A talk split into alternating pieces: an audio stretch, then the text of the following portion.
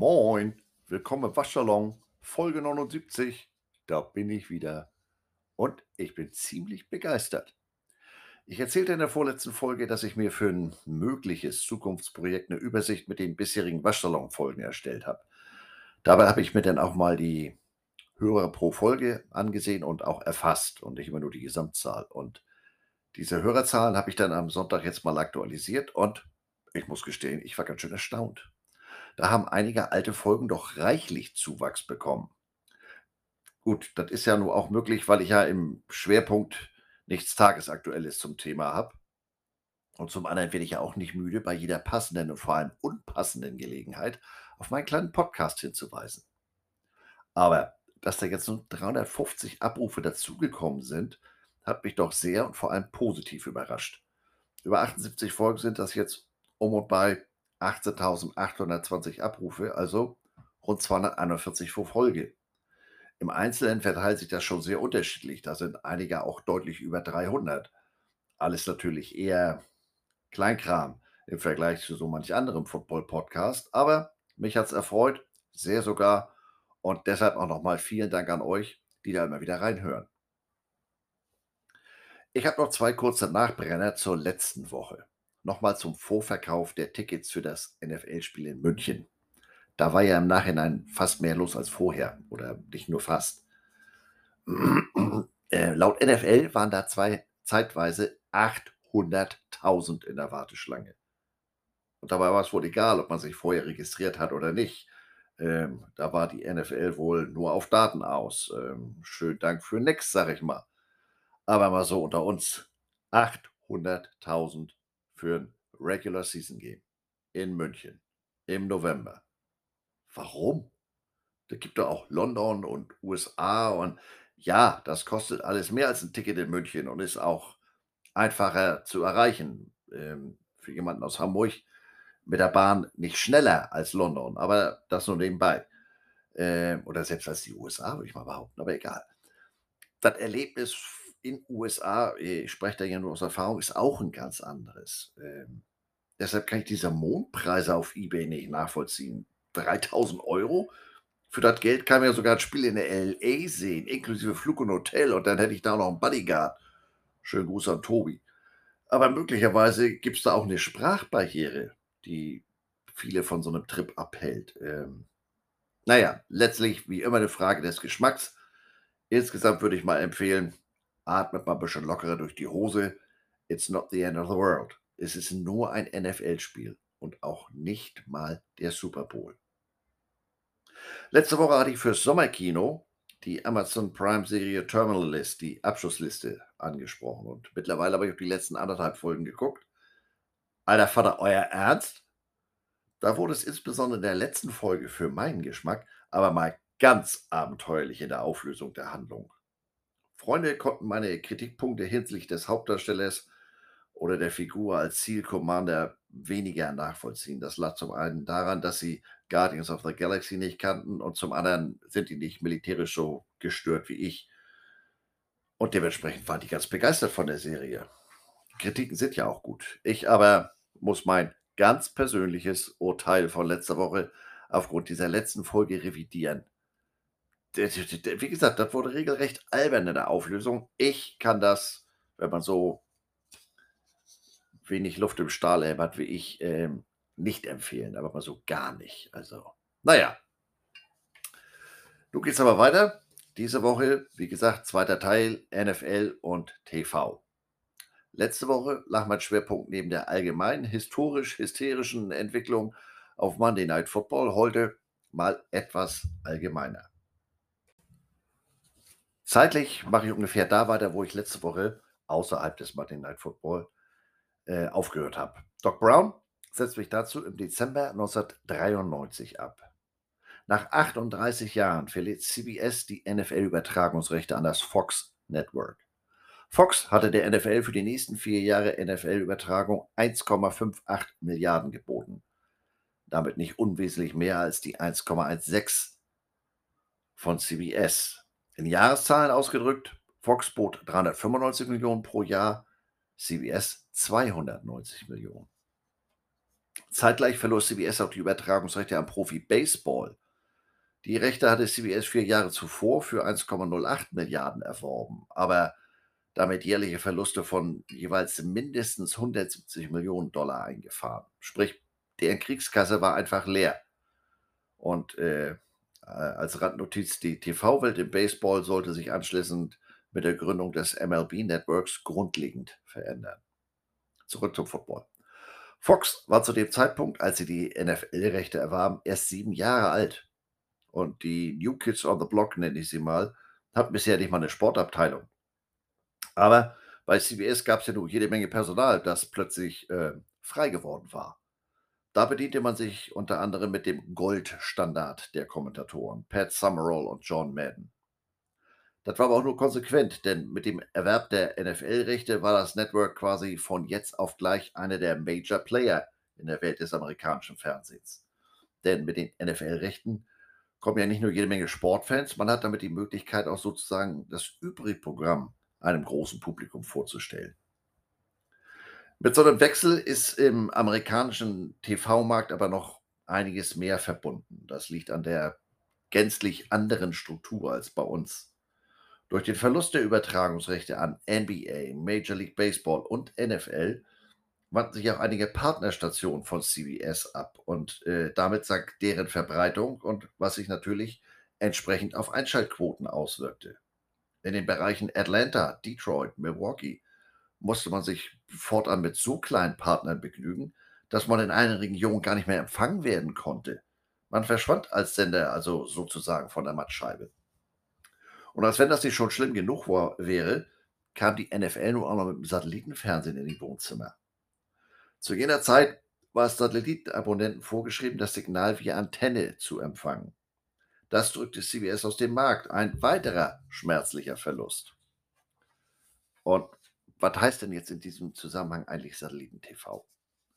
1994 unterzeichnete die NFL einen Vertrag mit dem Satellitenprogramm wie der Direct TV. Gleichbedeutend die Geburtsstunde von NFL Sunday Ticket.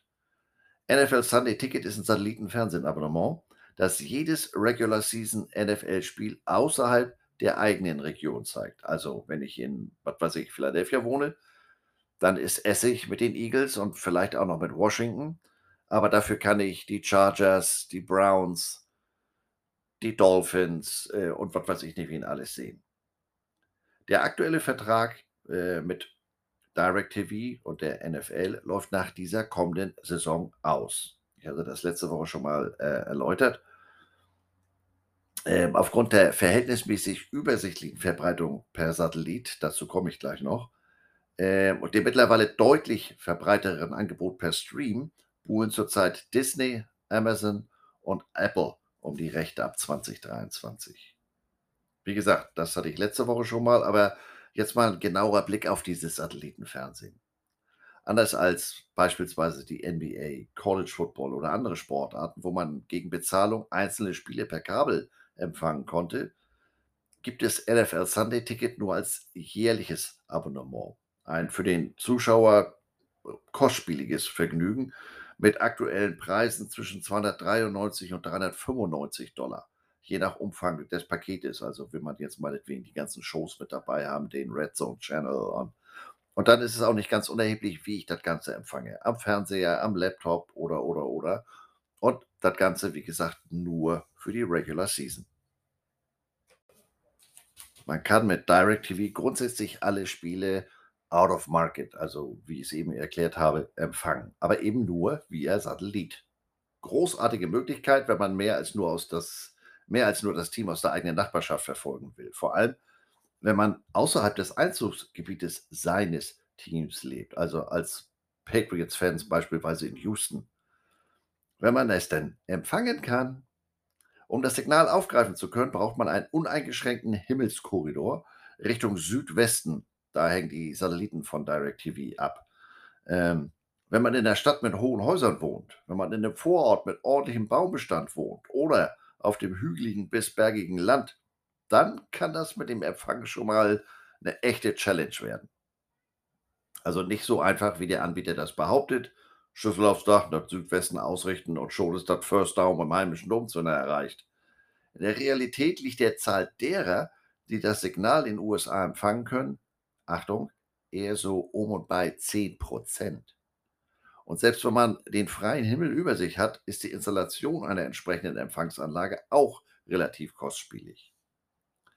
Weil Derek TV so schwer zu empfangen ist und oft teuer in der Installation ist und äh, nur im Jahresabo zu empfangen, ist NFL Sunday Ticket sozusagen ja eine Art Privileg, verhältnismäßig weniger glückseliger. Kabel hingegen ist bereits in den meisten amerikanischen Haushalten vorhanden und für fast alle anderen bereits verfügbar. Installationsgebühren übersteigen selten die 100 Dollar, es sei denn, man hat es mit Ernie Chip Douglas zu tun. Ja, Insider wissen, das ist Jim Carrey, the Cable Guy. Dann kann es schon mal länger dauern.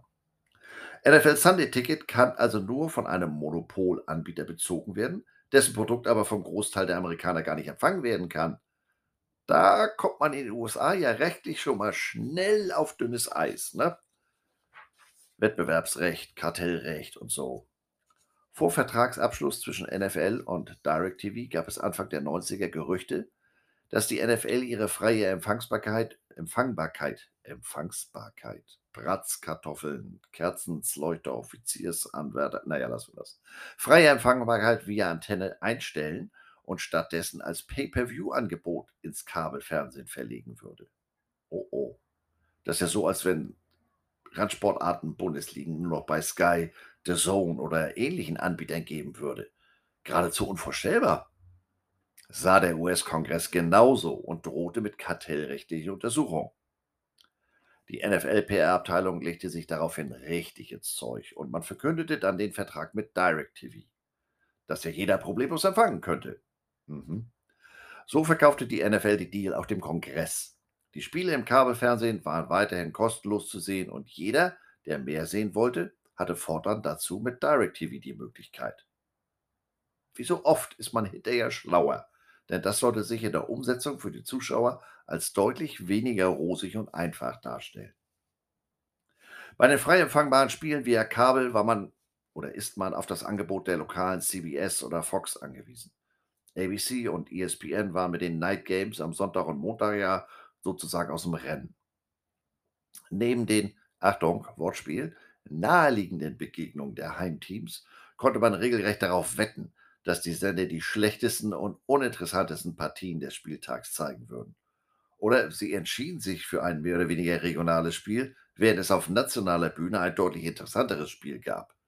Aber irgendwas ist ja immer, die Diskussion ist unter Randzuschauern ja auch so sicher wie eine weitere Losing Season der Kansas Jayhawks im Football. Ich vermisse auch jede Woche die Begegnung meiner Wakanda Warriors. Die finde ich selbst im Game Pass nicht. Es ist ja, wie es ist. Selbst äh, die von der durch die NFL ausdrücklich genehmigten Möglichkeiten oder Möglichkeit, von einem einseitigen Blowout auf ein spannenderes Spiel umzuschalten, machten die Networks selten Gebrauch. Und ähnlich wie bei uns mit dem Game Pass ist das eine Sorge, die Abonnenten von DirecTV nicht kennen. Die können frei wählen. Nur doof, dass das aufgrund der technischen Einschränkungen ähm, nur wenige die Möglichkeit dazu haben. Ja, das Finanzielle mal ausgeblendet. Und wie wir wissen, schlimmer geht immer. Und zwar ausgerechnet in der größten Stadt der USA, New York City.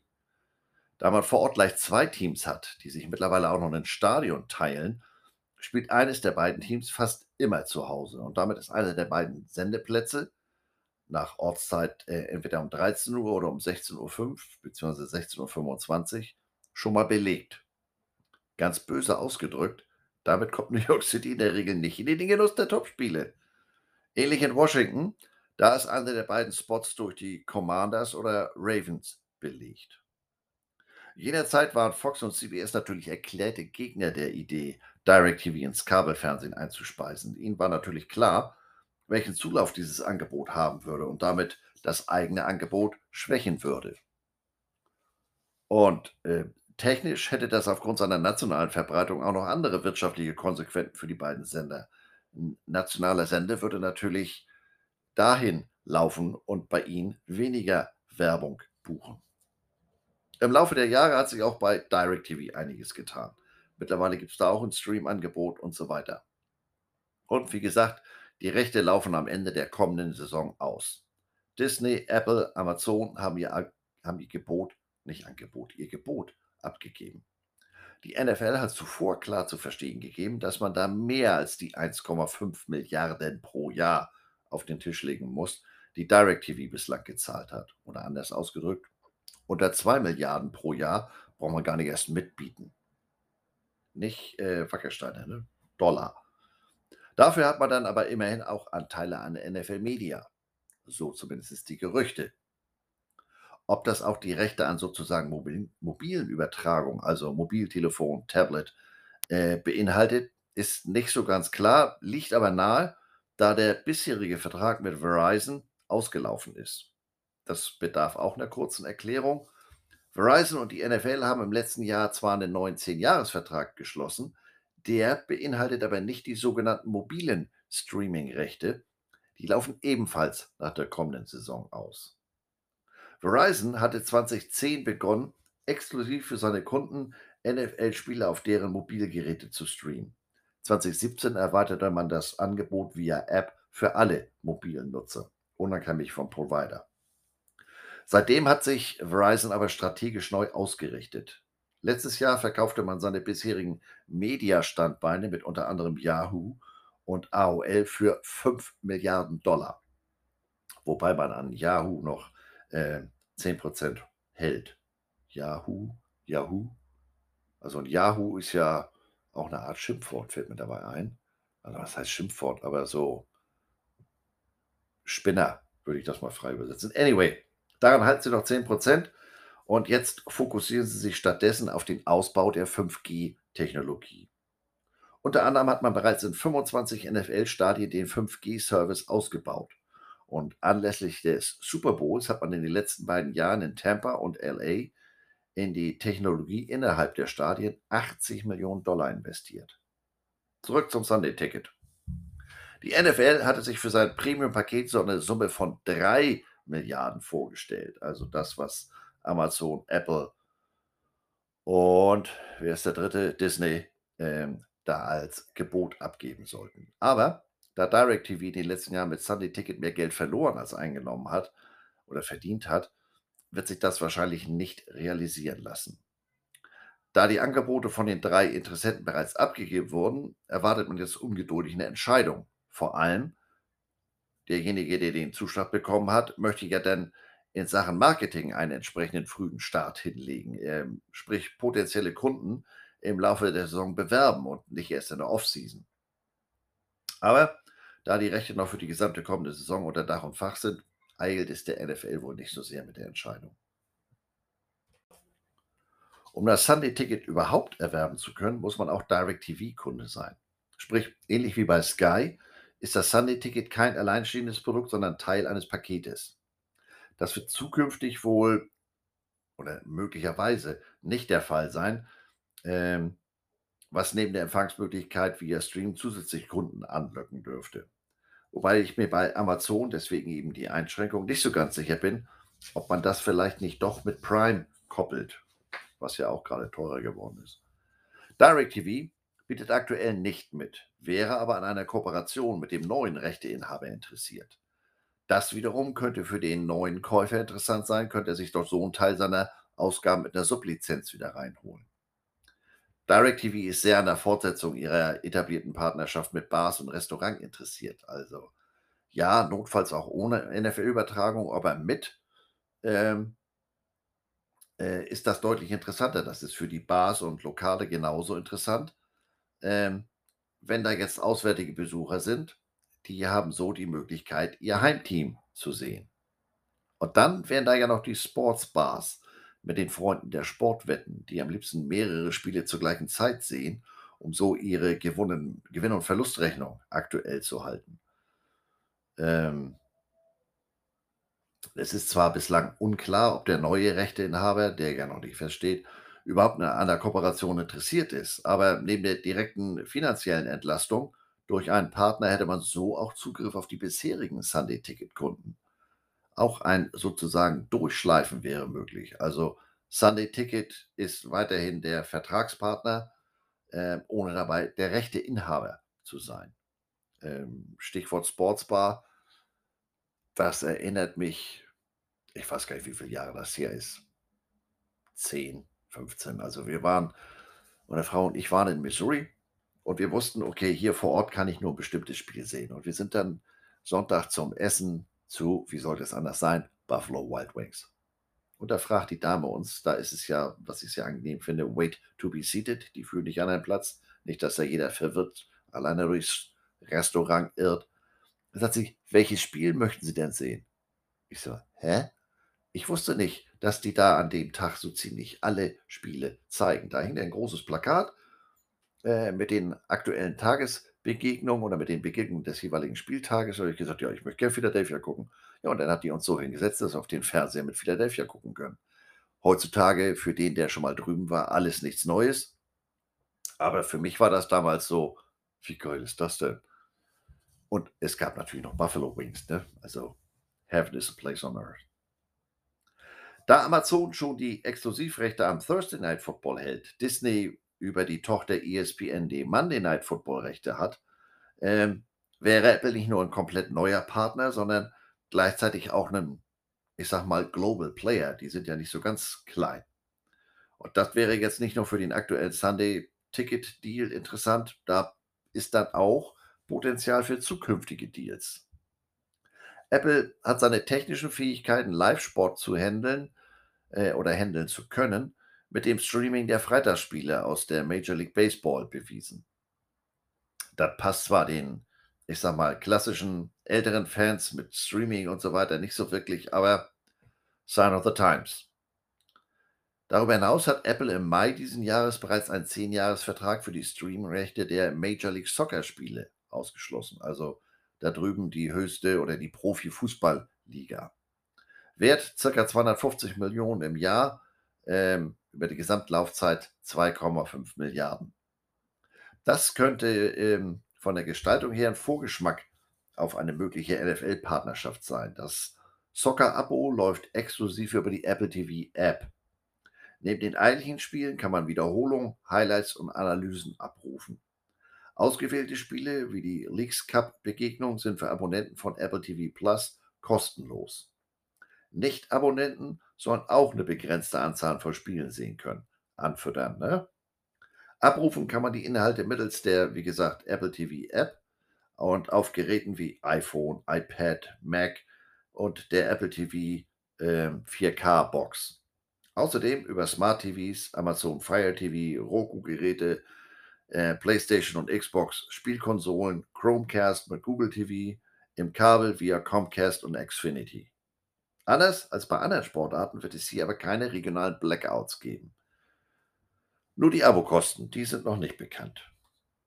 Apple selbst, ähm, hätte gerne die weltweiten Rechte am Sunday Ticket. Die NFL ihrerseits hat sich bislang dahingehend nicht geäußert, ob das Teil des Pakets ist oder ob es separat verkauft wird. DirecTV hält bislang nur die Rechte für die USA. Wir kennen das ja, ähm, hierzulande meinetwegen vom Game Pass, in USA gleicher Name, aber da gibt's nix live, sondern nur on demand ab dem Tag danach.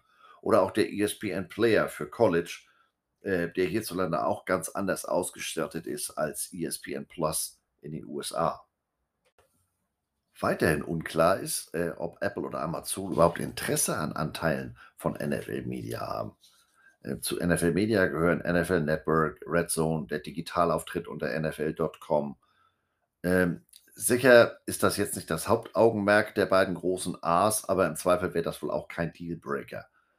Ähm, aber auch möglich, dass die NFL die Mediateile, äh, separat verkaufen will. Insider zufolge wird der Käufer der Rechte bei der Preisgestaltung auch nicht so völlig freie Hand haben. Als die NFL ihre Verträge mit CBS und Fox abschloss, gab es in den Verträgen eine Klausel, die für das Sunday Ticket weiterhin einen Premiumpreis sozusagen vorschreibt, um die frei empfangbaren lokalen Angebote nicht zu sehr in Bedrängnis zu bringen oder gar zu schwächen. Äh, man hat da bei der NFL aus Fehlern der Vergangenheit gelernt, auf die ich später noch komme.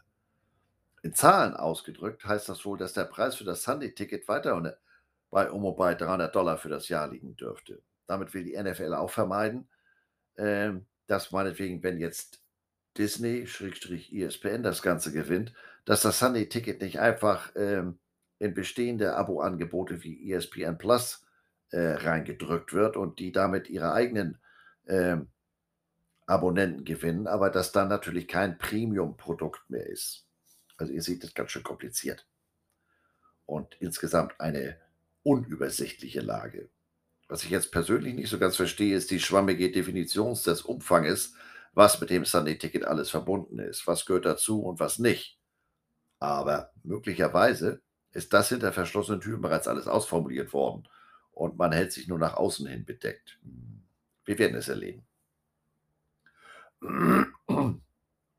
Die Neuverhandlung der Fernsehverträge Anfang 1998 läutete die Ära der Multimilliarden-Dollar-Verträge ein. CBS von Fox Überraschungsangebot vier Jahre zuvor, wie berichtet, schwer getroffen, war diesmal deutlich aggressiver, um einige der Übertragungsrechte zurückzubekommen.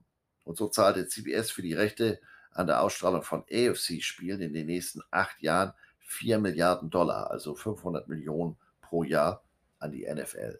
Man war back in business. Gleichzeitig meldete NBC Interesse an den Monday Night Football Rechten an, aber angesichts solcher Summen wie die eben von CBS genannten, gab NBC letztlich auf. Und so stand das Network, das die Art der Football TV Berichterstattung bedeutend beeinflusst hatte, nach 60 Jahren ohne Football-Übertragungsrechte da.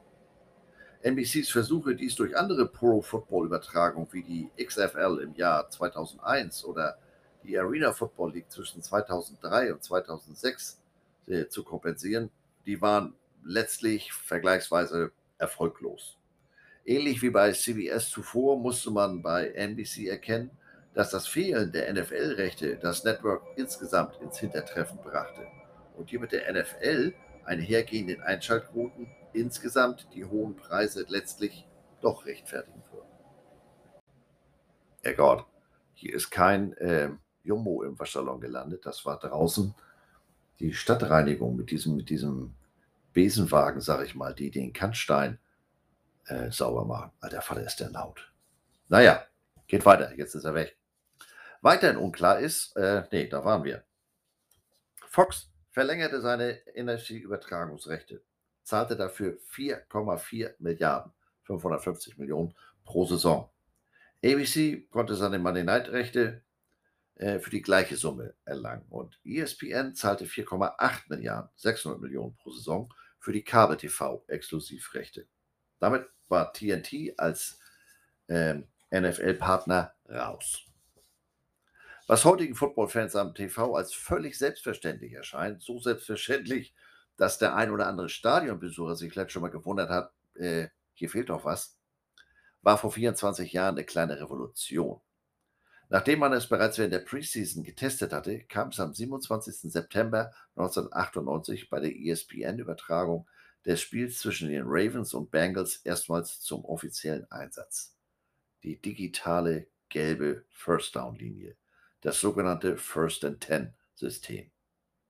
Erfunden wurde die Technologie von der Firma Sport Vision und ist heutzutage aus NFL und NCAA-Übertragung gar nicht mehr wegzudenken. Das geht so weit, dass jetzt äh, beim Start der ELF-TV-Übertragung äh, viele sich über das Fehlen dieser gelben Linie gewundert haben und das auch äh, beklagt haben. Die Idee zu dieser digitalen Linie schwirrte seit den späten 70ern durch die Köpfe der Produzenten. Aber die Technik war ein Hindernis. Die Linie sollte idealerweise so aussehen, als wenn sie wirklich aufs Feld gemalt sei, also optisch unter den Füßen der Spieler entlanglaufen und auch perspektivisch an der richtigen Stelle bleiben, sobald der Snap erfolgt war, inklusive wechselnder Kameraperspektiven.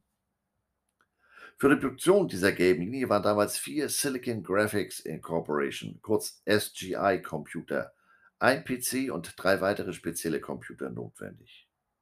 Bei SGI kriege ich Erinnerungen an die Jahre 93, 94. Ich arbeitete damals in der Werbeagentur in Heiligenhaus bei Rating. Äh, und die waren ganz stark mit Multimedia, digitaler Grafik und so weiter. Was war das damals für eine Party, als wir endlich die erste Indie, äh, eine, eine SGI Grafik Workstation bekamen? In der Folge sind wir dann zur Fachmesse nach Milia, nach Cannes zu Milia und ja, äh, ich schweife ab. Diese Computer muss mit den Kameras und speziellen Sensoren für den Kameraschwenk, Kamerawinkel und die verschiedenen Zoomstufen verbunden sein. Das Ganze musste von mindestens vier Technikern gesteuert und überwacht werden. Vor dem Spiel fertigten diese Techniker ein 3D-Modell des jeweiligen Spielfeldes an, was ja im Detail von Stadion zu Stadion schon mal Unterschiede machen kann. Also es sind zwar immer 100 Yards, aber der Blickwinkel etc. pp. Ziel war es, dass anschließend jeder Pixel auf dem TV-Bildschirm mit der exakten Position auf dem Feld übereinstimmte. Eine besondere Herausforderung war dabei die leichte Krümmung jedes Footballfeldes, damit gegen, gegebenenfalls Regenwasser ablaufen kann. Deswegen sagt man ja auch bei einem Running Back, he's running downhill. Und man muss berücksichtigen, dass mittlerweile eben nicht mehr nur die statische Kamera an der 50-Yard-Linie zum Einsatz kam, sondern diverse Kameras an unterschiedlichen Stellen im Stadion und jede mit ihrer eigenen Perspektive. Das bedeutete, dass die Technik sozusagen antizipieren muss, wann der Ballträger die digitale First-Down-Linie überquert, damit die Linie den Spieler nicht plötzlich überdeckt. Ähnlich wie bei Scharfschützen sitzen deshalb im Stadion und Produktionstruck diverse Spotter und Operator, die die entsprechende Yardlinie ins System füttern. Zwei weitere Techniker sind für den ähm, auf den Platzverhältnissen basierenden Farbkorrekturen in Echtzeit verantwortlich. So viel Aufwand kostet. Und das waren damals 25.000 Dollar pro Spiel. Und äh, aus diesem Grund war am Anfang nur ESPN bereit, so tief in die Tasche zu greifen. Aber angesichts des Erfolges folgten die anderen TV-Stationen, TV-Stationen natürlich bald. Mittlerweile konnte man die Kosten auf immerhin 20.000 Dollar pro Übertragung reduzieren. Das summiert sich im Laufe einer Saison aber immer noch auf 5,34 Millionen Dollar. Die nächste große Veränderung in der TV-Landschaft der NFL kam mit der Einführung des NFL Networks. Nur acht Monate nachdem die 32 Teams einstimmig die Gründung eines eigenen TV-Networks beschlossen hatten, erfolgte am 4. November 2003 der Start. Das Network hatte am Anfang seinen Sitz ähm, in Culver City, Vorort von Los Angeles. Die NFL investierte 100 Millionen Dollar für den eigentlichen Betrieb des Networks. NFL Films mit seiner Produktion von Werbespots, TV-Sendungen, Film für die NFL ist mit seiner Bibliothek von über 4000 Stunden einer der Hauptlieferanten von Inhalten. Daraus lassen sich, ähm, zumindest gefühlt, unendliche Clips in Slow Motion, Game Action, Sideline-Unterhaltung und äh, die sogenannten Sounds of the Game generieren. Ich äh, erinnere mich noch genau an die Neuigkeit, dass es jetzt einen eigenen Footballsender geben würde und man anfangs in Deutschland den gar nicht empfangen konnte. Beim Besuch des Super Bowl in Jacksonville im Jahr 2004 war das äh, bei unserer Wahl des Hotels auch ganz wichtig. Wir wollten nur unbedingt mal einen Blick auf diesen 24-Stunden-Footballsender werfen. Das war dann aber so gar kein Problem. Also zumindest während des Super Bowl-Wochenendes war regelrecht kein Entkommen vor dem Network. Mit der Beginn der Saison 2006 sendet das NFL Network acht Thursday Night Football Spiele. Zuvor hatte man bereits begonnen, ausführlich über die jährliche Draft zu berichten, ungeachtet der Konkurrenzberichterstattung von ESPN und ESPN 2. Diese Coverage ist dann aber schon äh, für die, ich sag mal, fortgeschrittenen Fans. Da wird jedes Detail inklusive der Körperbehaarung analysiert. Stichwort Körperbehaarung, Stich eines, äh, Tipp eines alten Jogwashers, Ganzkörperrasur. Dann klappt es auch mit dem An- und Auskleiden besser. Ja. Deshalb produzierte man auch mit unterschiedlichen Partnern wie Fox, ABC und ESPN Versionen für den Casual-Fan der Draft. Bei der Draft 2008 stellte das NFL Network ein überarbeitetes neues Logo vor, einhergehend mit dem gleichzeitig vorgestellten überarbeiteten NFL-Logo. Während der Draft 2012 gab es dann erneut ein überarbeitetes Logo, das gestalterisch dem von NFL Red Zone entsprach. Damit wurde dann auch optisch die Zugehörigkeit der einzelnen Teile mit dem NFL Network deutlich. Parallel verabschiedete man sich ähm, von dem grafischen Zusatz HD, High Definition. Jetzt nicht, weil macht ja jeder, sondern genau umgekehrt. Großteil der Kabelanbieter, die das Network ausstrahlten oder einspeisten, die brachen das Signal auf äh, Standardauflösung runter. Der 1080 äh, HD-Feed, der war landesweit in erster Linie über Satellit wie DirecTV oder Dish zu empfangen. Da aber ab Mitte 2008 mehr und mehr Inhalte des NFL-Networks in HD produziert wurden, zogen die diversen ausstrahlenden Networks hm, gezwungenermaßen nach und äh, seit Juli 2012 gibt es nur noch den High Definition Feed. Am 8. September 2021 zog das NFL Network mit dem Rest von NFL Media in ihre neue 18.500 Quadratmeter großen Räumlichkeiten im Hollywood Park in Inglewood. Zum Hollywood Park gehört auch das SoFi Stadium. Neben den Studios und Büros findet man hier auch das erste Mal äh, ein Outdoor-Studio und Platz für Zuschauer. Nicht ganz unerheblich. Das NFL Network hat sich auch als Arbeitgeber für jede Menge ehemaliger Spieler und Coaches erwiesen. Irgendjemand muss da ja den ganzen Tag qualifizierte oder halbwegs qualifizierte Inhalte liefern. Am prominentesten ist wahrscheinlich die Game Day Crew am Sonntag mit Michael Irvin, ehemals Wide Receiver und dreifache Super Bowl-Gewinner mit den Dallas Cowboys. Mein Gott, was habe ich mich damals über die bucklige Brotspinne geärgert. Der war einfach gut.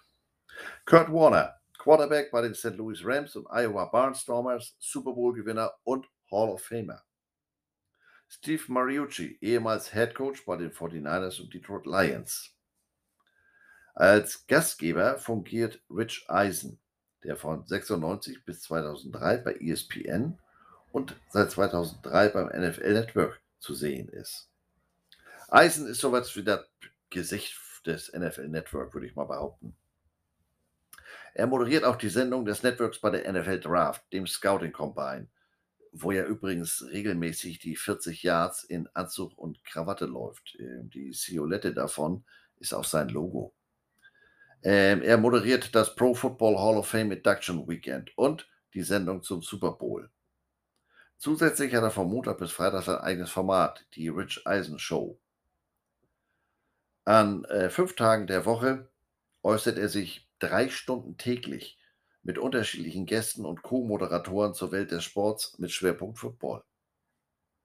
Das Ganze gibt es äh, auch als Podcast, immer als stundenweise Happen, sowie unterschiedliche Themenbereiche, wo man denn den, äh, den Fachmann, hätte ich fast gesagt, nee, was erzähle ich denn hier? Unterschiedliche Themenbereiche gibt es als Video auf YouTube. So rum gucke ich doch jeden Tag. Warum stammel ich denn hier so rum? Denn ich, ihr merkt das schon, ich bin persönlich ein sehr großer Fan von Rich Eisen. Ähm, als Moderator habe ich den gar nicht so wahrgenommen, aber durch seine Show, das gefällt mir sehr gut. So, das ist ja alles schön und gut und ich hoffe auch interessant. Aber was läuft denn da jetzt überhaupt auf dem Network? Wie gesagt, mit Beginn der Saison 2012 zeigte das NFL Network von Woche 2 bis 15 das Thursday Night Game. Nur am Thanksgiving Day hielt man sich zurück. Dafür übertrug man in Woche 16 dann das Spiel am Samstagabend. Und damit konnte man von da an jedes der 32 Teams mindestens einmal in der Saison in landesweitem Fernsehen sehen. Entweder im Thursday, Sunday oder Monday Night Game äh, am Thanksgiving oder im Rahmen eines der International Games. London, meinetwegen, das ist ja dann frühmorgens bei denen. Das NFL Network überträgt jährlich als einziges Network alle Preseason Games. Von den 49 Preseason-Spielen in diesem Jahr werden 22 live übertragen. Dazu gibt es natürlich jede Menge äh, Berichte und Reportagen aus den 32 Trainingscamps der Teams. Dann gibt es eine Reihe von Eigenproduktionen.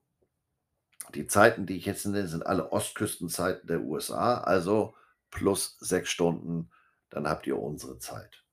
Wochentags läuft beispielsweise von 7 bis 10 Uhr morgens Good Morning Football. Die Sendung wird dann anschließend, nachdem sie live zu Ende gesendet wurde, von 10 bis 13 Uhr wiederholt. Irgendwie muss man den Tag ja umkriegen.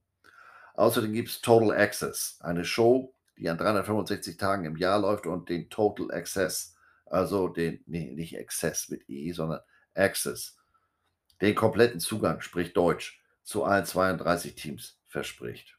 Und dann ist da noch NFL Now. Das ist so eine Art Nachrichtenticker des NFL Network. Da soll es stets die aktuellsten Nachrichten geben.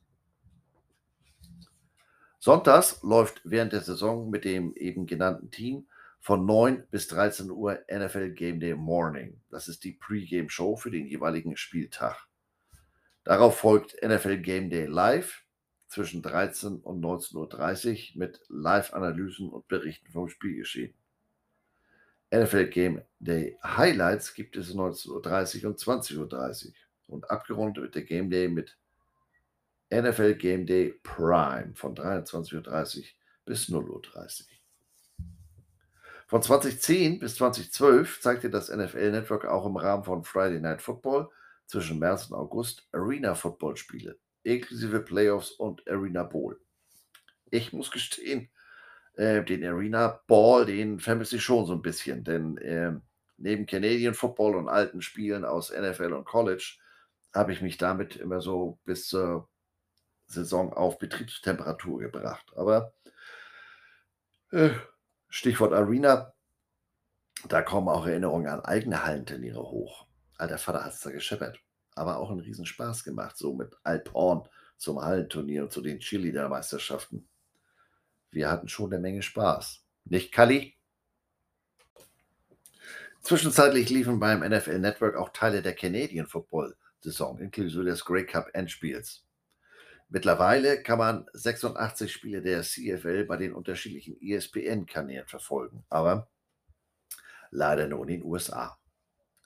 2006 erwarb das NFL Network die Übertragungsrechte am neuen Texas Bowl in Houston, also College, was naheliegend war, da der Bowl zu der Zeit von den Houston Texans gemanagt wurde.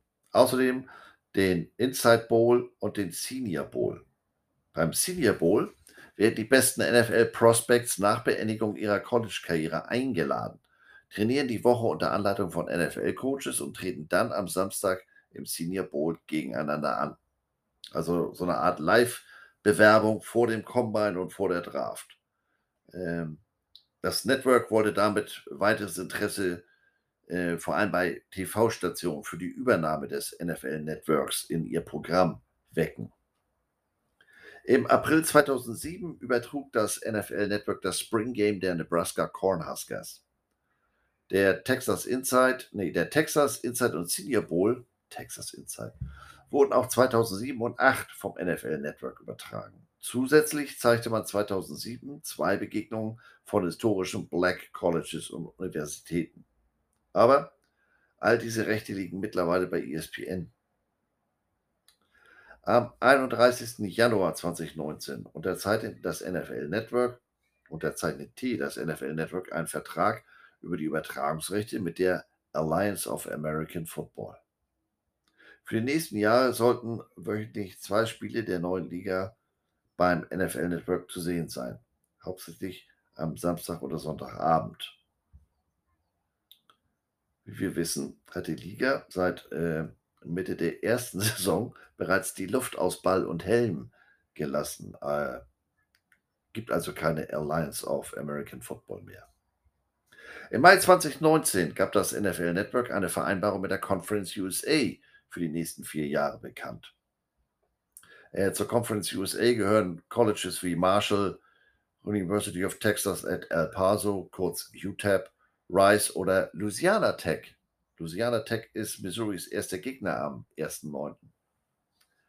Demnach sollte jeden Samstag ein Abendspiel übertragen werden. Aber damit war nach nur einer Saison wieder Schluss. Mittlerweile gibt es beim NFL Network in Sachen College Football nur noch das Black College Football Hall of Fame Classic am Sonntag vor dem Labor Day. Alles andere ist, ich habe gestern mal nachgeguckt, zum Beispiel die Bootspiele, bis auf zwei alles ESPN. Wie der geneigte Waschsalonzürer nach äh, 78 Folgen weiß, geht es im Football auch immer ums Geld. Catching und so. Die unterschiedlichen Facetten habe ich äh, in den vergangenen Folgen oft geschildert. NFL und die College Conference lassen sich die TV-Rechte sehr gut bezahlen. Aber da der Footballer als, nicht der Footballer, der Football als Zuschauermagnet den Networks die Chance gibt, ihr sozusagen übriges Programm, was vom Umfang her ja deutlich mehr ist als das bisschen Football, ähm, vorzustellen. Und so kann man sich als Network kaum erlauben oder sogar leisten, keinen Football im Programm zu haben. Und wie das so ist mit Geld und Begehrlichkeiten, auf Football bezogen. Ne? Nicht, dass jetzt hier einer irgendwelche anderen leicht bekleideten Neigungen äh, in mir entdecken will. Äh, da gibt es dann schon mal Stress. So gab es in den ersten Jahren des Networks unterschiedliche Ansichten, sage ich mal, wie die Inhalte in die Haushalte kommen sollten. Nicht alle Kabelunternehmen boten das NFL Network an. Als Antwort darauf kam das NFL Network mit dem Benzinkanister zum Feuerlöschen und startete die Webseite iwantmynfl.com. Ich will meine NFL.com. Auf dieser Webseite ermutigte man äh, Kabelkunden zum Satellitenfernsehen DirecTV zu wechseln, um so den Kanal mit, äh, mit dem Sunday Ticket etc. Äh, nee, ich erzähle hier völligen Bull. Damit man das NFL Network empfangen konnte. Also, ne? Die waren da auch ganz äh, dreist seitens der NFL. Auf dieser Webseite haben die gesagt, Leute, macht euch nicht den Stress, euren Kabelanbieter zu kontaktieren. Wechselt den Satellitenfernsehen, ist ja alles einfach. Und ja, wie wir inzwischen wissen, ist es nicht so ganz einfach. Am 10. November 2006 kündigte der Kabelprovider Comcast an, das NFL Network rechtzeitig für das Donnerstag- und Samstagabendpaket mit acht Spielen seinem normalen Angebot hinzuzufügen. Aber am 6. August 2007 verlegte Comcast den NFL Network-Kanal dann in sein kostenpflichtiges Sports Entertainment-Paket. Oh oh. Das NFL Network fühlte sich nach eigenen Worten diskriminiert da ihre Anhalte, Inhalte Teil eines höherpreisigen Paketes waren, während andere Sportarten wie der Golf Channel in dem Grundpaket ohne zusätzliche Kosten enthalten war. In, äh, ich sage mal, geringfügig Worten mehr als ich sie hier gerade gebraucht habe, wandte sich das NFL Network mit einem hundertseitigen Statement an die Federal Communications Commission, kurz FCC. Diese Kommission ist eine Art Regulierungsbehörde. Die wurde 1934 im Zusammenhang mit dem Communications Act gegründet. Zunächst vergab die FCC Sendelizenzen für Radiostationen.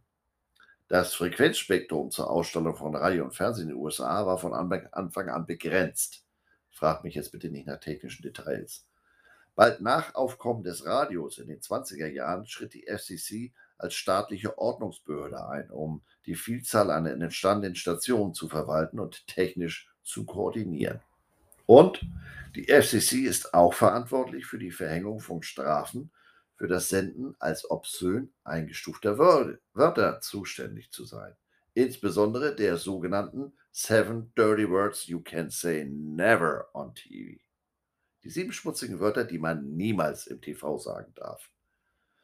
Im Waschsalon machen wir jetzt mal eine Ausnahme. Äh, den jugendlichen Zuhörern bitte gegebenenfalls mal die Lauschlappen bedecken. Fertig? Geh los. Fuck, shit, piss, Kant, Cocksucker, Motherfucker und Tits. Ich bin mir sicher, es gibt Sprachakrobaten, die das in einem Satz untergebracht kommen. Spontan muss ich da an Eminem denken. Oder war es Helene Fischer? Ich weiß das nicht so genau. NFL Network und Comcast trafen sich danach vor Gericht, das wiederum zugunsten von Comcast entschied. Aber das NFL Network legte Berufung gegen das Urteil ein. Comcast schickte dem NFL Network eine Unterlassungserklärung, um Abonnenten nicht mehr zu einem Wechsel zu ermutigen. Am 26. Februar 2008 hob ein Berufungsgericht in New York ein Urteil vom Mai 2007 auf, das es Comcast ermöglichte, das Network vom Grundpaket ins Sportpaket zu verschieben. In der Folge gab es dann einiges hin und her zwischen den beiden und am 10. April 2009 erklärte Comcast, dass man den Kanal komplett entfernen würde, da man sich mit der NFL, dem NFL Network, einfach nicht einig werden würde.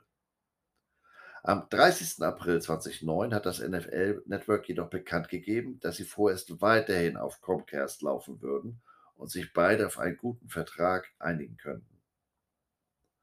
Am 30. Juli 2009 wurde das NFL Network für Abonnenten von Comcast Digital Cable auch für die Basispakete freigeschaltet. Das siehst du. Warum eigentlich die Aufregung? Ging natürlich ums Geld. Äh, das NFL Network verlangt eine Lizenzgebühr von 75 Cent pro Monat und Abonnent, damit es in das jeweilige Kabelnetz eingespeist wird. Comcast erklärte sich bereit, die Inhalte in seinem Basispaket äh, beizubehalten, wenn die Gebühr auf 25 Cent gesenkt werden würde. Comcasts Begründung war, dass man ungefähr 50 Millionen Dollar an Lizenzgebühren sparen würde, wenn man das NFL Network im Sportpaket belassen würde. Das hat deutlich weniger Abonnenten und ähm, diese Ersparnis käme letztlich auch den Abonnenten zugute, denn nicht jeder Kabelkunde hätte Interesse an Football. Und die, die Football sehen wollten, könnten das Sportpaket buchen kein Interesse an Football, wenn die jetzt sagen, das ist für uns möglicherweise schwer nachvollziehbar. Äh, aber ich bin ja das beste Beispiel. Ich bin Deutscher, aber habe keinerlei Interesse an Fußball. Und umgekehrt geht das da drüben natürlich auch. Ne? Es ist ja, wie es ist. Am 30.04.2009 erklärte das NFL Network, dass man das NFL Network auch nach Ablauf des ursprünglichen Vertrages äh, um Mitternacht auf Comcast empfangen kann. Und am 19. Mai erzielten beide Seiten eine Einigung. War nicht einfach. Das NFL-Network war Comcast entgegengekommen, forderte anfangs nur noch 70 Cent an Gebühren. Noch Mensch, wenn das nicht hilft. Letztlich einigte man sich für die nächsten zehn Jahre auf eine Gebühr zwischen 45 und 50 Cent. Und diese äh, Auseinandersetzung sollte so eine Art Musterprozess für ähnliche Auseinandersetzungen mit anderen äh, Anbietern werden. Im November 2006 schloss beispielsweise der Kabelprovider Cox und das NFL Network eine Vereinbarung ab, die es Cox erlaubte, das Network in seinem Sportpaket anbieten zu dürfen. Wie später auch bei Comcast hatte das Network zuvor darauf bestanden, dass es Kabelanbietern nur erlauben würde, das Netzwerk im Rahmen seiner Basispakete zu übertragen. Damit war Cox der einzig große Kabelanbieter, der das Network außerhalb seines Basisangebotes anbieten durfte. Aber Stress gab es nicht nur mit den Kabelanbietern. Am 20. Februar 2008 erklärt das Dish Network, ein Satellitenfernsehbetreiber, dass man das NFL Network von seinem Paket America's Top 100 zum kostenpflichtigen Paket America's Top 200 verschieben würde. Dish Network informierte seine Kunden, dass man das NFL-Network mit diesem Tag nicht mehr ohne zusätzliche Kosten empfangen könne. Ähm, in Zahlen ausgedrückt, das waren mal eben 4 Millionen weniger Abonnenten für das NFL-Network.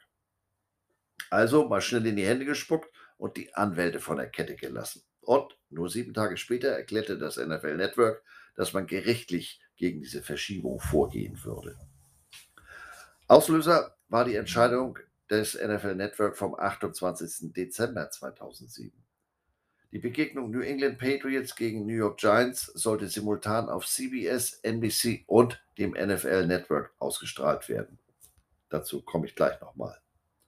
Als Reaktion auf die Verschiebung des Dish Networks äh, ermutigte man auf der Webseite iwantmynfl.com nicht mehr zum Wechsel von Kabel zum Dish Network. Man rief nur noch äh, zum Wechsel zu DirecTV, Verizon oder ATT auf.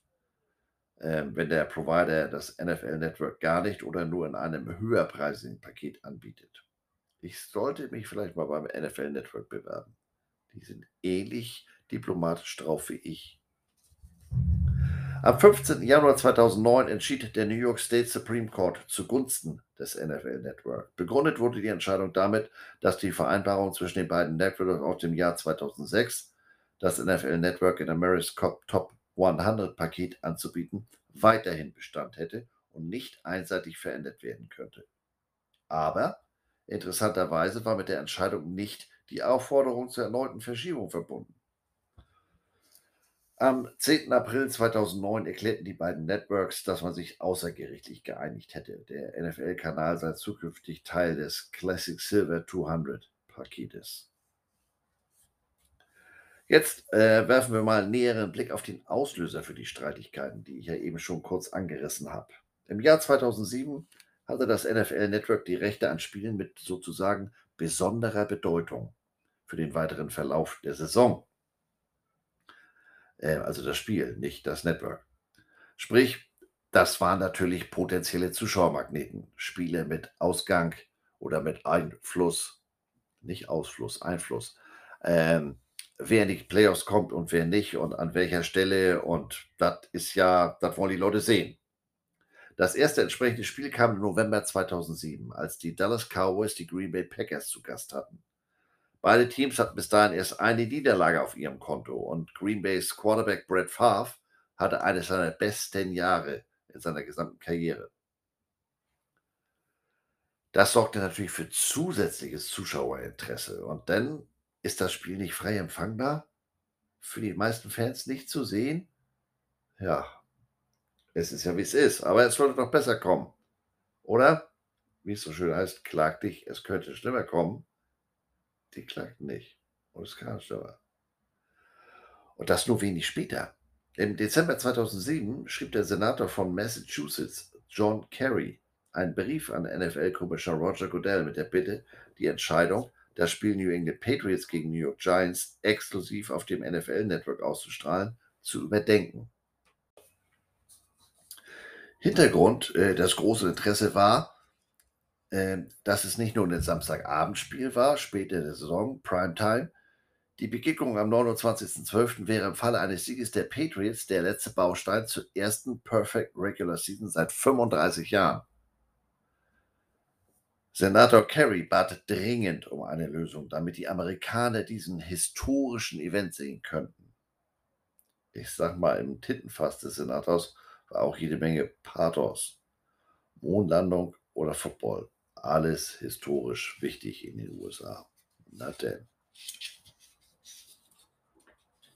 Nach einem medialen Shitstorm entschied die NFL sich dann für eine Simultanübertragung des Spiels auf dem NFL Network und zwei äh, NFL-TV-Partnern, namentlich NBC und CBS.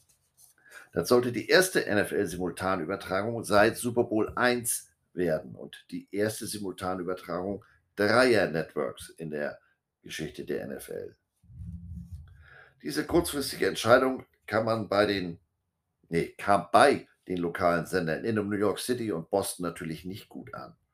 Sie waren mit der landesweiten Ausstrahlung via CBS und NBC so gar nicht glücklich. Als lokale Station wären sie außerhalb des NFL-Networks, nee, wären sie außerhalb, ja doch, außerhalb des NFL-Networks exklusiver TV-Partner gewesen. Das hätte sich positiv auf Zuschauerzahlen, Werbung ausgewirkt. Und nun hatten die Zuschauer die Wahl zwischen den lokalen Stations, CBS, NBC und auch noch dem NFL Network. Also insgesamt vier Sender. Na denn, guten Appetit. Ich finde das alles sehr interessant. Das zeigt doch ein grundsätzliches Problem. Die Sender, die für viel teuer Westmarkt die Übertragungsrechte eingekauft haben, wollen natürlich eine Art Return of Investment erreichen. Sprich, die Inhalte sollen bitte entsprechend den vertraglichen Vereinbarungen exklusiv bei mir zu sehen sein. Denn das zieht Kunden, Werbekunden als auch Zuschauer und spült Geld in meine leeren Kassen. Ist aber ein Sport von äh, sozusagen solch überragender Bedeutung, dass er ein ganzes Land bewegt, wird es bei bestimmten Begegnungen schon mal eng. Denn die jeweilige Liga möchte natürlich auch, dass es bei historischen Begegnungen, um mal mit dem ganz großen Löffel in die Pathos-Suppe zu langen, auch entsprechende Zuschauerzahlen gibt. The more the merrier. Das ist bei uns mit dem äh, umgedrehten Handball, nenne ich das mal, auch ein nicht ganz unbekanntes Thema. Hierzulande ist das NFL Network im Livestream bei ran.de zu sehen. Oder natürlich im kostenpflichtigen Game Pass. Da kann man sich dann individuell auch ganz aussuchen, aber auch ganz individuell aussuchen, was man sehen möchte und vor allem wann. Das ist ja nur aufgrund der Zeitverschiebung auch nicht so ganz unerheblich. Und ähm, wie ihr anhand äh, der in dieser und der letzten Folgen geschilderten Gegebenheiten in den USA seht, sind wir hier in Deutschland also mindestens gleichwertig, wenn nicht sogar besser versorgt mit der NFL im TV als in den USA. Also es gibt ein freies Angebot, da kann ich nicht frei über die Spiele entscheiden, aber es gibt den Game Pass. Der kostet aktuell 171,99 oder wenn man sich für die vier Raten entschieden hat, dann zahlt man pro Monat viermal drei, äh, nein, das ist ja schon wieder Quatsch, was ich hier erzähle. Wenn man sich für Ratenzahlung entschieden hat, dann sind es vier Raten a 43 Euro, so rum. Gibt jetzt auch irgendwelche Tracks über ein VPN und dann äh, ist man in Brasilien und dann ist das Abo deutlich günstiger. Ich muss gestehen, das ist mir persönlich zu viel Aufwand. Ähm, da gibt es dann eben mal einen Hoodie oder ein paar Schuhe weniger. Ich glaube, ich habe noch das ein oder andere, was ich anziehen könnte. Dafür gibt es dann aber auch Ab Abo-Start, 365 Tage lang Programm. Die Option der deutschen Spielkommentare hat man in der kommenden Saison nicht mehr. Etwas, was ich angesichts des Engagements der NFL und auch ähm, dem Spiel in München nicht so ganz nachvollziehen kann. Aber ähm, ich habe dazu leider keinerlei Hintergrundinformationen. Die Inhalte in Englisch sind jetzt aber auch nicht gerade ein Shakespeare-Theaterstück. Äh, da kommt man auch mit, meinem, mit seinem Schulenglisch schnell rein. Äh, ich selber bin da ja bekanntlich kein Maßstab. Äh, mein Medienkonsum ist ja fast komplett in Englisch. TV-Serien, Filme, Bücher, Football-Content oder auch die Recherche für den Waschsalon, alles auf Englisch. Und äh, die Recherche, das übersetze ich in der Regel auch selbst, weil der Google-Übersetzer mit Football so wenig anfangen kann. Und da kommen dann Sachen raus, äh, die vielleicht für eine Football-Stand-Up-Company reichen. Aber das war es dann auch schon. So, das sollte es eigentlich gewesen sein mit meinem Blick auf die TV-Landschaft rund um die NFL. Aber dann stolperte ich über diesen miesen Clickbait. Äh, ich habe es auf Social Media ja geteilt. Auf Gesichtsbuch postete Sport 1 US die Überschrift NFL löst den Game Pass ab. Ich frage mich ja öfter, wer da in den Redaktionen von Rand Football oder Sport 1 sitzt. Sind das alles 16-jährige Praktikanten, die einfach mal machen dürfen? Oder sind das Redakteure, die ihren Beruf erlernt haben? Dann ist aber der Abschnitt Recherche ähm, entweder nicht oder nicht ausreichend behandelt worden. Der Pass in den USA hat zwar den gleichen Namen wie bei uns, aber es gibt da einen ganz wesentlichen Unterschied. Man kann damit die Spiele nicht live sehen, nur on demand am Tag drauf. Ja, ich weiß. Streng genommen ist die Überschrift ja auch gar nicht falsch, aber die Meldung hat für den deutschen Markt so absolut gar keine unmittelbare Bedeutung. Deshalb wären zwei zusätzliche Buchstaben sehr hilfreich und in meiner, in meiner Ansicht nach auch sinnvoll gewesen. Es hätte besser heißen sollen, NFL löst den US Game Pass ab. Aber da wird das natürlich deutlich weniger angeklickt. Ähm, ich kann manchmal auch naiv sein, stelle ich fest. Naja, was verbirgt sich denn eigentlich hinter der Meldung? Äh, dazu habe ich dann natürlich auch wieder auf US-Webseiten recherchiert. Äh, man sieht ja, was einem hierzulande in Deutsch geboten wird. Jetzt habe ich schon wieder gesagt, naja. Die NFL hat am Montag ihren ersten eigenen Streaming-Dienst gestartet. NFL Plus ist der kreative Name, äh, der für mich irreführend ist. Da gibt es ja nicht mehr NFL.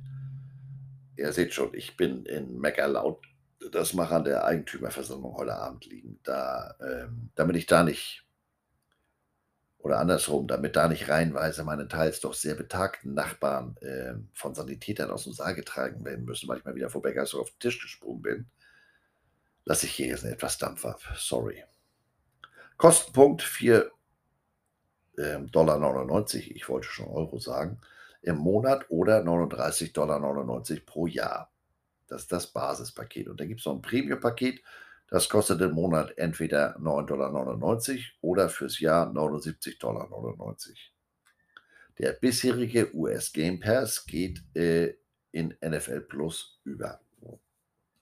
Damit bekommt der Abonnent alle Spiele außerhalb seines persönlichen Marktes. Zusätzlich im Premium-Paket die NFL Network Shows, aber alles nur on demand, nicht live jetzt gerade bei den, bei den Shows ja, habe ich da ein Verständnisproblem. die Vorberichterstattung zum Game Day nach dem Spiel ansehen? Oder machen die da einen auf Doc Brown? Nehmen sich den Montag frei und tun so, als wenn Sonntag ist, fangen dann mit der Pre-Game-Berichterstattung an. Dazu muss man sich ja dann ab Sonntagmittag äh, in den USA unter den Stein legen, um der NFL-Berichterstattung zu ergehen. Das ist ja deutlich prominenter als bei uns. Naja, egal. Zugriff hat man äh, über dieses Abonnement auf das NFL Films Archiv, so wie bei uns äh, auch über den Game Pass. Und ähm, man hat alle Spiele in voller Länge oder als verdichtete Wiederholung mit der Option auf den All-22-Film. All-22, also alle 22, das ist eine herausgezoomte Ansicht, die den Blick auf alle 22 Spieler zulässt.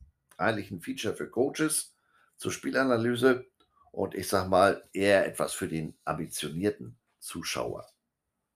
Das gab es vorher bereits im Game Pass auch, aber der kostete 99,99 Dollar im Jahr. Und äh, auch hier jetzt bei NFL Plus in der US-Version, äh, da ist nichts live.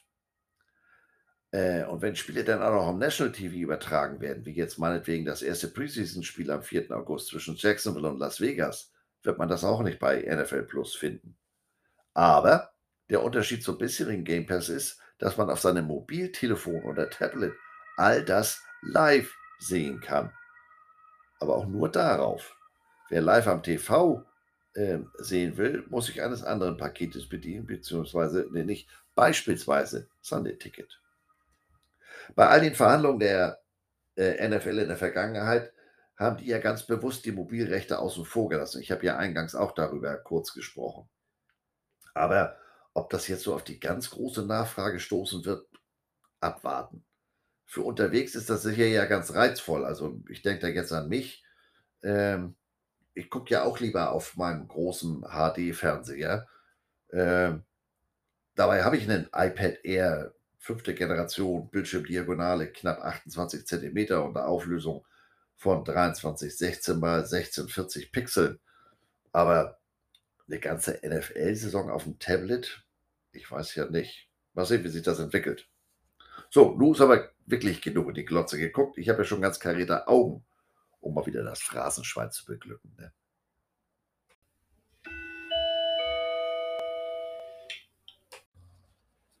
Kommen wir zu aktuellen Dingen. Die NCAA hat letzte Woche ein Lebenszeichen von sich gegeben. Der Division One Council hat eine Empfehlung ausgesprochen, die derzeitige Wechselbeschränkung aufzuheben. Bislang darf man ja im äh, College Football einmal ohne Einschränkung wechseln. Der Council empfiehlt, diese Einschränkung zukünftig aufzuheben. Und in dem Zusammenhang empfiehlt sie auch, je nach Sportart unterschiedliche Zeitfenster zu definieren, in denen diese Wechsel erfolgen können. Über diese Empfehlung stimmt das Division One Board of Directors bei seiner nächsten Sitzung am 3. August ab. Ich bin ja mal gespannt, ob sich, ich nenne es jetzt mal, uneingeschränkte Free Agency im College Football Sport durchsetzen wird. Parallel gibt es Neuigkeiten aus der Big Ten. Nein, nix Conference Realignment, Expansion, Super League. Diesmal sorgen die Spieler selbst für Neuigkeiten. Im Juli letzten Jahres wurde die College Football Players Association, die CFBPA, formell gegründet, mit dem ausdrücklichen Ziel der Bildung gewerkschaftlicher Strukturen für die College-Spieler. Ob es jetzt wirklich zu einer Spielergewerkschaft kommt, bleibt abzuwarten. Die Möglichkeit besteht aber in jedem Fall, was auch durch das äh, Bekanntwerden eines Memos der Top-Anwälte des National Labor Relations Board im letzten Jahr bestätigt wird. Demnach sieht diese Organisation, die eine Art Ausschuss zur Regelung der Beziehung zwischen Arbeitnehmern und Arbeitgebern ist, die College-Football-Spieler als regelrechte Angestellte der jeweiligen Universität. Die Players Association hat es sich zur Aufgabe gemacht, die Spieler bei der Vertretung ihrer Interessen zu unterstützen, gegebenenfalls auch bei der Gründung einer Gewerkschaft. Und jetzt wo sich Spieler unter der Führung von Penn States Quarterback Sean Clifford mit dieser Association zusammengetan haben, da ist die Big Ten dann auch mal aufmerksam geworden und hört zu. Unter den Diskussionspunkten sind Themen wie die mögliche Teilhabe an Einnahmen aus Medienverträgen sowie bessere medizinische Absicherung von aktiven und ehemaligen Spielern. Auch wenn sich keine formelle Gewerkschaft bilden sollte, sieht es ganz danach aus, als wenn College Footballer zukünftig deutlich mehr Mitspracherecht haben werden. Und dann gibt es so Ereignisse, an denen kann man gar nicht vorbeikommen. So etwas ist jetzt äh, in Arizona passiert. Kyler Murray, Baseballer, Quarterback der Arizona Cardinals, ihr erinnert euch, Arizona Cardinals, die Rettungsschwimmer von der Zugspitze, der hat endlich seine ersehnte Vertragsverlängerung bis 2028 bekommen. Wert 230,5 Millionen Dollar, davon 160 Millionen Dollar garantiert. Anders als bei dem Massagemeister aus Cleveland, also nicht die volle Summe garantiert. Also nicht, dass 160 Millionen jetzt ein Handgeld wären, aber es fällt doch schon auf. Kurz darauf wurde ein Passus aus dem Vertrag Murrays veröffentlicht, der für reichlich Verwunderung sorgen sollte. Gemäß dem sogenannten unabhängigen Studienzusatz, so steht es in dem Vertrag, muss Murray vier Stunden pro Woche Game-Film-Studio betreiben, und zwar außerhalb der normalen Teamvorbereitung. Die Cardinals werden das überprüfen. Die, die Einhaltung dieses Zusatzes ist Vertragsbestandteil. Der Zusatz besagt auch ausdrücklich, dass Murray während des Filmstudios nicht durch andere Aktivitäten wie Fernsehen oder Videospiele abgelenkt werden darf. Da habe ich jetzt gleich mehrere Fragen. Wie wollen die Cardinals denn dieses Studium kontrollieren? Man kann, kann natürlich per Software, wie meinetwegen jetzt bei Huddle, äh, Login-Zeiten und die Dauer der Nutzung der einzelnen User äh, als Administrator, Schrägstrich Coach verfolgen. Aber ich kann das ja dann auch aufrufen und mich anderen Dingen widmen oder ähm, ich gucke da gar nicht drauf. Ich, ich weiß ja noch gar nicht, wer sitzt davor, sitzt überhaupt jemand davor? Legendär in dem Zusammenhang der Quarterback der Raiders, Jamarcus Russell, ist schon ein paar Jahre her. Dem haben die Coaches ein leeres Tape zum Filmstudium gegeben. Die wollten damit herausfinden, sag mal, ist der wirklich so ein bisschen, hat der wirklich ein bisschen wenig Luft im Helm oder ähm, guckt er zusätzlich auch noch kein Gamefilm. Am nächsten Ta Tag wurde er dann nach dem Tape und den Inhalten befragt und Russell sagte, ja, nee, also er hätte sich eingehend damit beschäftigt und äh, entsprechend auch durchgearbeitet, äh, kann losgehen. Ist bloß blöd, dass auf dem Bild außer Bildrauschen so gar nichts zu sehen war. Russell gilt im Nachhinein äh, als einer der größten Draft-Busts aller Zeiten. Und ich habe das in der GFL auch schon selbst erlebt, dass für entsprechend ähnliche Vergehen Importspieler wieder nach Hause geschickt wurden. Das ist ja auch, äh, auch eine Art Vertrauensbruch. Ne? Das ist ja keine Basis, auf der man weiter zusammenarbeiten kann.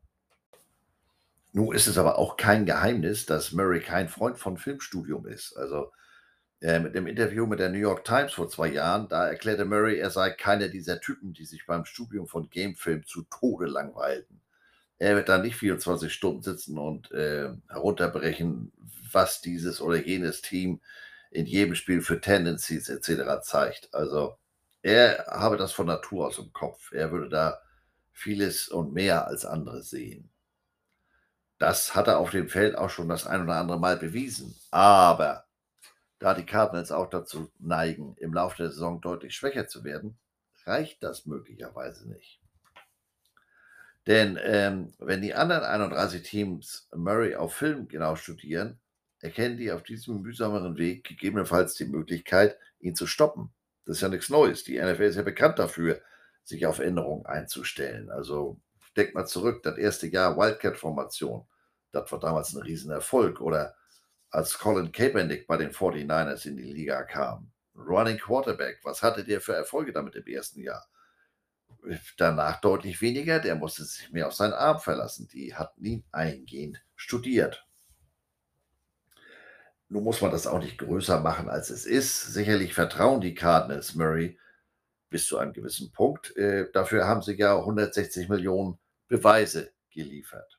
Aber die wollen eben für ihr Geld auch das volle Commitment ihres Quarterbacks. Und das bitte nicht nur als Lippenbekenntnis.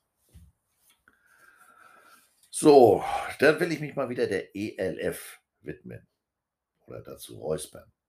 Da sorgte Anfang der letzten Woche ein Spielerwechsel für etwas Aussehen und äh, je nach Blickwinkel war das Aufsehen unterschiedlich groß.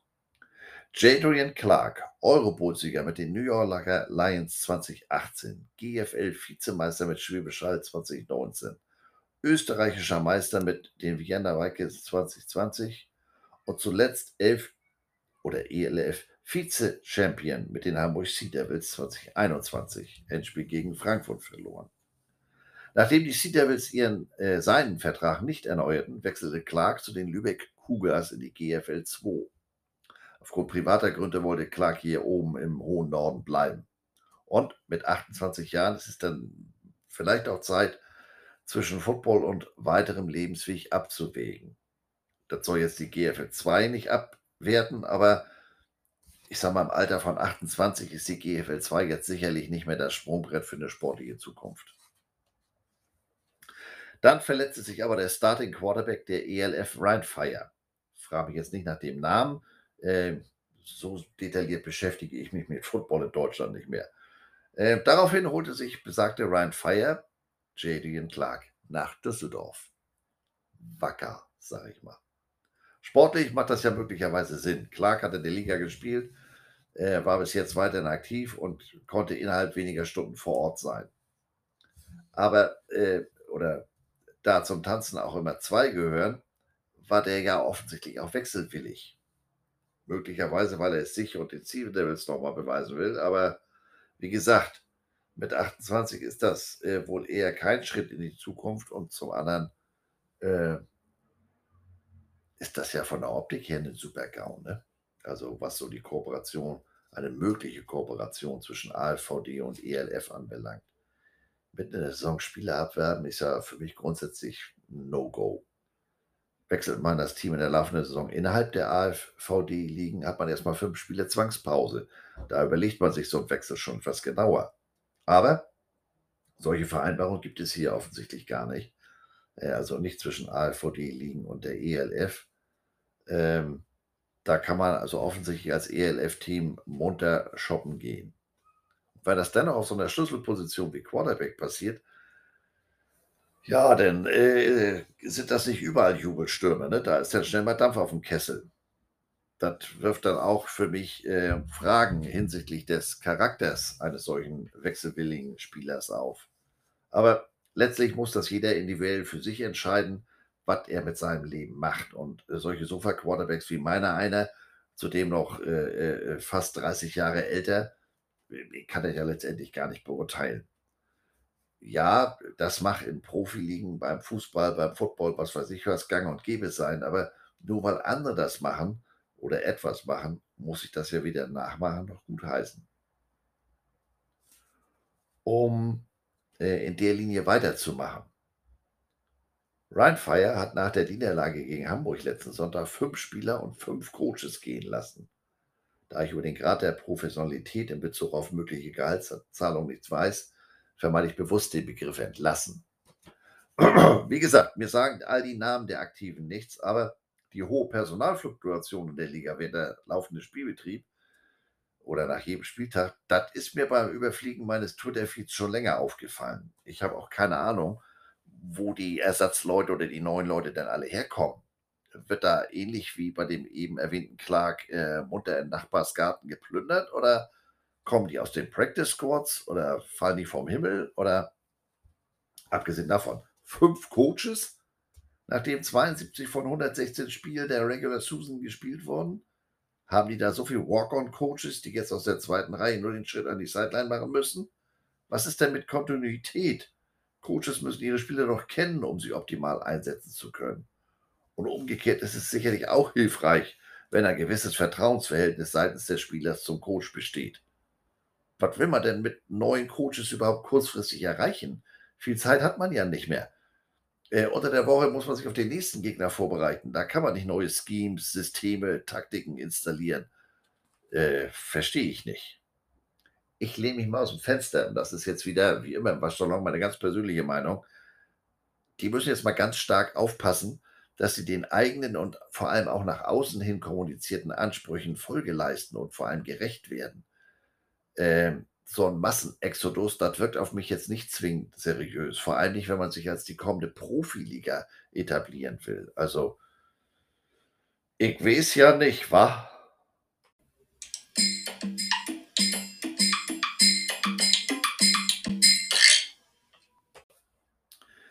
In der Abteilung Swag möchte ich mich heute mal bedanken. Mein besonderer Dank geht äh, zuerst an äh, Lars aus Hamburg-Baramfeld. Lars hat äh, bei meiner letzten Folge um meinem Nike Rant äh, genau zugehört und mir am Sonntagmorgen den Link zu der gesuchten Shorts geschickt. Die gibt es plötzlich im Nike Store. Auch wenn ich die zwischenzeitlich in Schwarz und Grau bestellt hatte, ich konnte gar nicht anders. Ne? Also von allein wäre ich da nie drauf gekommen. Vielen Dank nochmal. Und ein weiterer großer Dank geht an den Kölner Jungen Hansbert, der immer wieder schreibt mit inhaltlichen Anregungen und vor allem nur mir seinen Dank mitzuteilen. Das geht ja runter wie Kölsch in der Sommersonne, ne? Vielen Dank von der Alster an den Rhein. So, das wär's dann für heute. Vielen Dank übrigens auch fürs Daumenklappen. Äh, Daumenklappen, ja. Das Daumendrücken hat geklappt. So rum. Also meine Versprecher heute, äh, entschuldigt bitte. Das angekündigte Gewitter beim Joe Jackson Konzert letzten Donnerstag hat sich nicht eingestellt. Habt ihr gut gemacht. Und ich bin jetzt so langsam aber sicher im Landeanflug für Missouri. Ich habe da letzten äh, Samstag auch telefoniert. Ich bin da jetzt vorsichtig. Das hört sich alles sehr gut an. Fast zu gut, um wahr zu sein. Also, aber nicht den Tag vom Abend und so weiter. Ich bin gespannt. Langsam bin ich ungeduldig. Nächste Woche äh, geht es für mich nochmal zu einem oder für uns nochmal für verlängertes Wochenende nach St. Peter. Missouri ist das Stichwort. Meine Frau musste dann ab Ende August viereinhalb Wochen auf mich verzichten. Deshalb nochmal ein paar Tage raus. Und wenn das auch ja klappt und jetzt hier nicht die olle Corinna wieder dazwischen kommt, fange ich auch schon mal langsam wieder an, mich in meine Höhle zurückzuziehen. Ähm, ich gehe morgen leider deshalb nicht zum Toto-Konzert. Das ist mir relativ schwer gefallen. Und Live-Football am Wochenende fällt auch aus. Das ist jetzt nicht so das Thema. Ähm, aber Freitag da machen wir noch einen Ausflug. Wir fahren zu Yannick, den kennt ihr vielleicht vom Saturday Kickoff Podcast. Das ist ja auch ein Craft Beer Gott, ne? Und der eröffnet eine Craft Beer Bar. Da müssen wir natürlich dabei sein. Es ist ja wie es ist, ne? Bis demnächst. Moin, moin.